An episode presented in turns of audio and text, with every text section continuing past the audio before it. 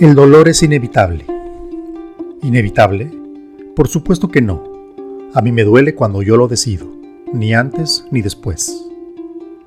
Y me dolió lo inevitable. Qué injusta se nos hace la vida cuando nos duele, cuando nos hace padecer de verdad lo que no queremos que suceda. Pero sucede, y no por culpa de la vida, simplemente porque las cosas suceden, porque las cosas pasan, porque así es. Los estados en los que a veces nos encontramos cuando lo cotidiano de nuestra vida se ve sacudido por algún hecho sin control, inesperado y sobre todo no deseado, son estados en los que nos sentimos perdidos, sin rumbo, sin sentido, sin soluciones y sin salida. Esos estados normalmente nos desubican, no tanto por la fuerza con la que se presentan, más bien por la sorpresa con la que aparecen. No nos gusta ser sorprendidos, nos gusta el control y la calma, lo conocido y lo tolerable. Pero la vida no es así.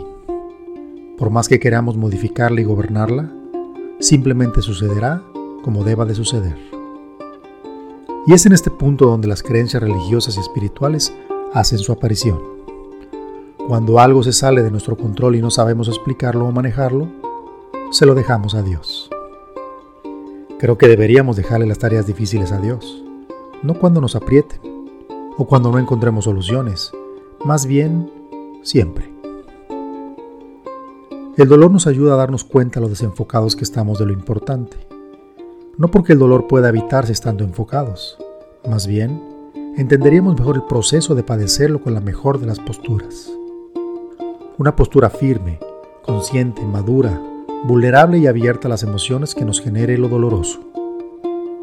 El corazón se nos apachurrará, sufrirá por un tiempo, sentirá la desolación de lo inevitable, pero renacerá fortalecido y sabio.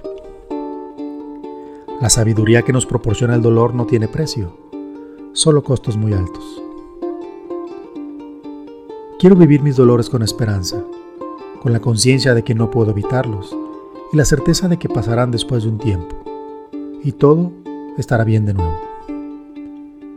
Vivir con esperanza es un buen comienzo para aprender que lo doloroso nos enseña, nos ubica y nos acerca a Dios. Vivir con esperanza es entender que el ciclo de la vida es brutal y maravilloso al mismo tiempo, haciéndonos partícipes principales en un gran viaje solo de ida, porque al final entendimos que solo somos seres espirituales, habitando en un cuerpo material por un tiempo finito.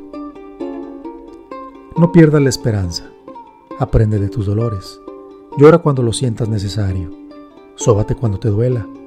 Cura tus heridas cuando haya que hacerlo. Siente la emoción de haber aprendido de la experiencia y sobre todo, vive agradecido.